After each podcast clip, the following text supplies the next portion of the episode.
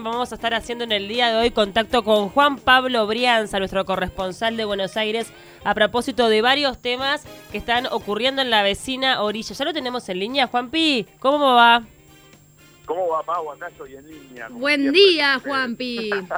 Buen día, ¿cómo andan? ¿Hace frío del otro lado del Río de la Plata?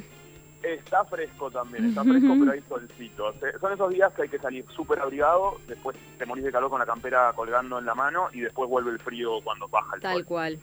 Tal cual. Viene así la cosa. Bueno, está conmocionada Argentina, Juanpi, con este crimen de San Miguel del Monte.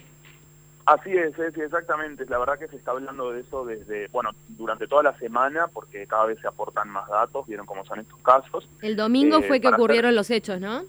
Claro, en realidad entrada la madrugada ya, digamos como el lunes. Bien. Este, fue la tragedia de San Miguel, como se le llama San Miguel del Monte, que es provincia de Buenos Aires, que queda a 110 kilómetros para que nos ubiquemos, de, digamos, de, capital, este, que en la madrugada del lunes, en medio de un hecho que es muy confuso y que todavía están saliendo pruebas, una persecución policial a un Fiat 147 blanco en el que iban cinco integrantes, un joven de 22 años y cuatro menores, el auto ese se desvía y choca contra un camión eh, y fallece, o sea, mueren en el momento cuatro de los integrantes y digo, un, digamos la quinta persona queda internada, que es una, una adolescente que está gravísima, en gravísimo estado. Esto generó un montón de, digamos, de, intrigas y de por qué se da esa persecución. Aparecen videos de las cámaras de, cámaras de seguridad, digamos, donde se ve claramente a la persecución de una camioneta policial que está persiguiendo a este Fiat 147, donde se ve un policía que sale por una de las ventanillas. Entonces ahí surgen un montón de dudas y el por qué se daba esa persecución. ¿Y cuál, y cuál es la hipótesis que se maneja? Claro, la hipótesis que se maneja, ahora lo que se acaba de confirmar en el día de hoy es que sí hubo disparos, y que pertenecían, digamos, a las armas de fuego que llevan los policías. Y al principio los policías no declararon eso, sino que, él, por ejemplo, lo que decía uno, de lo, que se, declaró es que el que salía por la ventanilla estaba alumbrándonos con una linterna mm. porque querían detenerlos y detener la marcha de ese auto que parecía haber sido denunciado por un vecino en 911 por, este, por algo sospechoso. Parece que eso queda descartado este, y que sí, efectivamente ah, hubo disparos de la policía y que estaban en, los impactos en el auto y lamentablemente también en una de las, de las víctimas. La policía, la policía aseguraba que se trataba de delincuentes que se, que se resistían a la detención. Exactamente, la policía sale primero con eso, que también hubo declaraciones confusas y contradictorias. Entonces ya empieza todo raro, desde un principio eh, ya se sabía que había algo extraño, digamos, porque de hecho no había eh, ningún motivo por qué disparar o sea, eso no, no, nunca se aclaró ni la policía salió a decir el porqué de eso. Este, de hecho, hoy salieron también, siguen hablando de eso, Sandra Mayor, la intendenta de, ahí de San Miguel del Monte, justamente para decir eso, que no había ninguna eh, ningún motivo de por qué esa, esa, esa, balacera. Claro. ¿Me explico? Sí, eh, todos estos chiquilines no tienen antecedentes. No, parece ser, no, no, no, no tienen antecedentes. De hecho, cuatro eran, eran menores, estamos hablando de, chicos de 12, 13 años este, y un joven de 22 que había comprado el auto hacía relativamente muy poco, se lo había comprado uno de sus tíos. Estas son todas eh, versiones de la familia que obviamente salieron en marcha y por todos lados a pedir justicia porque eh, es indignante la situación. Este, este joven parecería que habría comprado el auto, y no lo habría terminado de pagar, pero a partir de ahí surge que estaría siendo eh, extorsionado. Entonces hay versiones de los tíos, digamos, de estos chicos que hablan de extorsión por parte de la policía también. ¿O no, no hay ninguna hipótesis que diga que ese auto estaba siendo buscado, que fuera robado, no? No, no. Hay una, hay una sobreviviente por el momento que es Rocío, que tiene 12 años y se está entre la vida y la muerte. Sí, sí, exactamente. Este, Ella podría relatar un poco más de lo que pasó, pero bueno, hay que esperar que se que, mejore. la verdad que está, por supuesto, está sedada, inconsciente desde el hecho. De hecho, también otra de las cosas, aparecieron testigos, ¿no? Aparece un testigo en el momento que es un joven también de ahí de, San Miguel. San Miguel es una mm, localidad muy pequeña, se conocen bastante entre todos, entonces el chiquilín salía diciendo que conocía a cuatro de los integrantes del auto.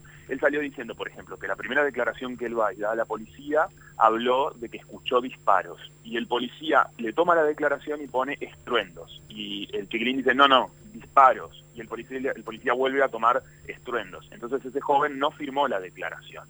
Después sí la hizo al fiscal este, y aparece que sí que eran disparos lo que escuchó. Entonces desde ahí surgen un montón de cosas extrañas que se están tratando de aclarar. Qué tremendo. Lo del abuso, la realidad es que bueno. Uno se pregunta, en Argentina, lo del abuso policial, ¿es un tema, depende de la localidad? Hoy más temprano contaba como, eh, por ejemplo, en Córdoba hay muchas marchas en contra de, la policía y del abuso policial. Hay muchas, sí. Eh, pero, en, pero en Buenos Aires no tanto. O sea, sí, también hay en Buenos Aires. De hecho, mira, te, cuento un hecho puntual.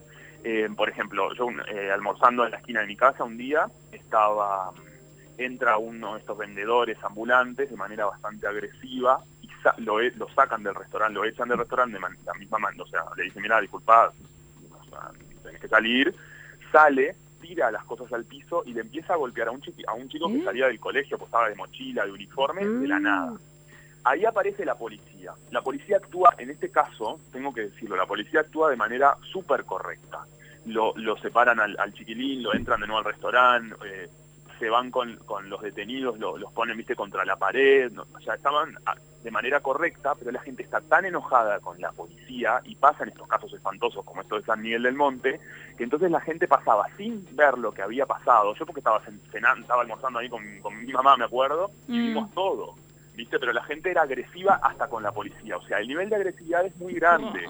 Obviamente estos casos, como la tragedia de San Miguel del Monte, hacen que se genere una desconfianza muy grande en la policía. En este caso que yo cuento puntual del restaurante, era algo que, la policía estaba actuando de manera correcta. O sea, hay abuso policial, pero no se puede generalizar. Claro, hay abuso policial, pero lógicamente también hay policías, como pasa también en Uruguay, que trabajan de manera espectacular y Totalmente. son gente y ¿Viste? Eso eh, es así. Lo es una ciudad grande también, además. que la gente está enojada con la policía. Eh, Juanpi, antes de meternos con la recomendación cultural, quería preguntarte cuál es la sensación que, que, también quedó esta semana a propósito de todo lo que pasó en torno a Cristina, a, propósito de, bueno, de este anuncio a la vicepresidencia, también de, bueno, de su primera este, presencia frente a la justicia. Bueno, sí, fue una semana también. El tema que de, Cristina es, es como el, siempre está top of, of, one, te diré más que five, siempre se está hablando de eso y bueno, y obviamente la presentación de Alberto Fernández como el candidato a presidente y ella como vicepresidenta. Una de las cosas que se habla por todos lados, obviamente como siempre están los que apoyan y los que no, los que no hablan eh, de una palabra que me parece que también la, la puso en el en el tintero Alberto Fernández, que es de títere.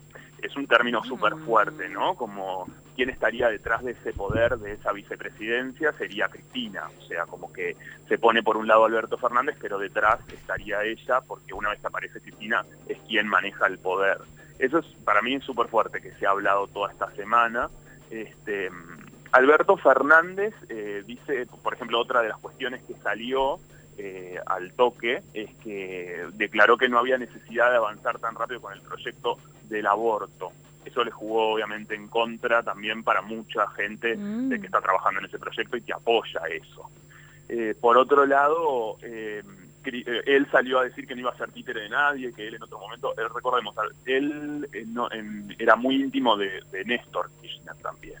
Sí, pero era muy cuando tuvo que tener... ¿Cómo? Le era muy fiel a Néstor Kirchner. Claro, exactamente. Y, y a, la, parte también, a la par se empieza a hablar de qué pasa con Cambiemos, bueno, qué va a pasar si se presenta Mauricio, si va a ser Vidal, qué pasa si, va a estar, no sé, eh, eh, Macri se estuvo reuniendo con candidatos de, alternativa federal justamente para ver las diferencias y para enfrentarse de alguna manera fuerte a esto que ya está eh, presente, que es la candidatura de Alberto Fernández y la vicepresidencia de Cristina. También se la vio en el juicio, de eso se habló muchísimo, se vio una Cristina que se presentó al juicio, que plantea ahora no presentarse, porque esto recordemos que va a seguir siendo los lunes, este, en la semana próxima también, y ya planteó no, no, no, el porqué de no presentarse para el próximo. Se la vio en un juicio donde se sentó en una de las últimas filas en realidad, parece que los lugares estaban asignados, se la vio mm, concentrada en su celular, viste que se hace todo un análisis, eso es muy fuerte acá también, se empieza a hacer eh, todo un análisis gestual, ¿no? Y empiezan las interpretaciones. La realidad es que estuvo, se presentó, escuchó lo que se le tenía que decir, este, y bueno, ahora habrá que ver cómo sigue esto.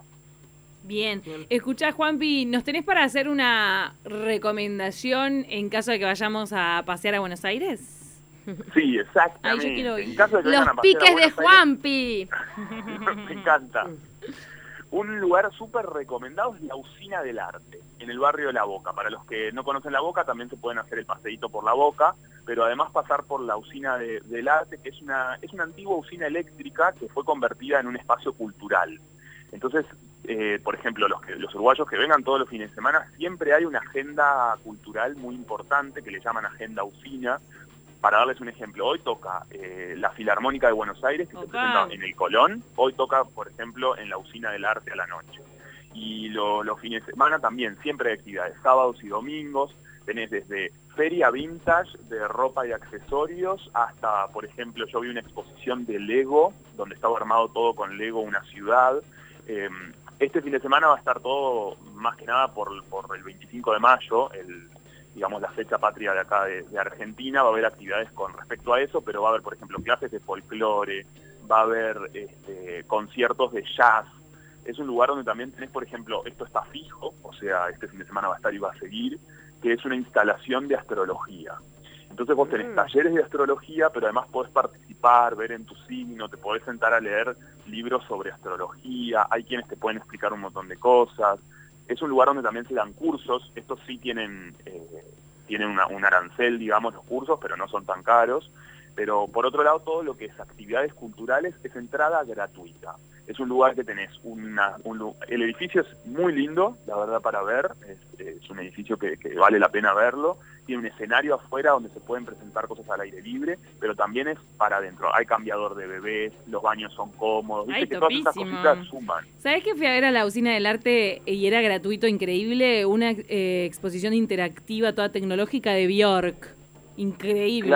O sea, valía la pena irse hasta ahí. Era algo que no mucha gente sabía. Me acuerdo que no, no sé si lo vi en un diario o algo. Fue hace muchos meses, más de repente un año. Ya pasó. No, pero es que siempre se presentan así también cosas copadas. Quizás no se sabe tanto, que en otros lugares capaz que la entrada te sale cara y en la usina se presentan de manera gratuita. En internet en todos lados dice que hay que acreditarte. Si yo soy honesto, las veces que fui no me acredité en ningún lado y pasás. Eh, yo no sé si para alguna actividad especial donde haya cupos limitados uno se tiene que acreditar. Probablemente sí. Este, pero es un lugar para tener en cuenta, para seguirlo en las redes, la gente que tiene pensado hacer un viajecito a Buenos Aires o lo que sea, poner Usina del Arte en redes sociales, por ejemplo en Instagram está, y ellos suben constantemente el contenido. Y otra cosa importante es que contestan, porque yo he preguntado cosas particulares sobre distintos eventos, viste, o cosas que me quiero acreditar o ir a ver, o, o algo así y contestan, hay un feedback muy bueno con el usuario. La verdad que es un lugar que, está muy bien y también se presentan distintos artistas, eh, artistas plásticos, podés ver también. Es un lugar a tener en cuenta, gratis, eh, techado, aire libre, cambiador de bebés, baños cómodos, tiene como varias cositas que a mí me, me suman, digamos. Bien ahí, entonces para todos los que crucen el charco ahora en invierno, ir a algo bajo techo es un buen pique. Muchas gracias Juan Pablo. Totalmente. Después hacen un paseito por la boca que está cada vez un poquito más comercial, pero la boca sigue siendo lindo. Qué lindo. Hay que aprovechar que el cambio nos favorece. Totalmente. Uruguayo, vénganse que el cambio favorece. Para Totalmente. que cobra acá está complicado. Si cobramos allá, favorece. Nos encanta, Juanpi. Ya tenemos como tres cosas anotadas. Hay que irse varios días para poder hacer todo. espectacular, espectacular. Y si no me siguen en Instagram, Juan Brianza, y yo les subo los piques para recordar. Nos encantó. Muchas gracias, Juanpi. Juanpi. Un placer hablar contigo como todos los viernes.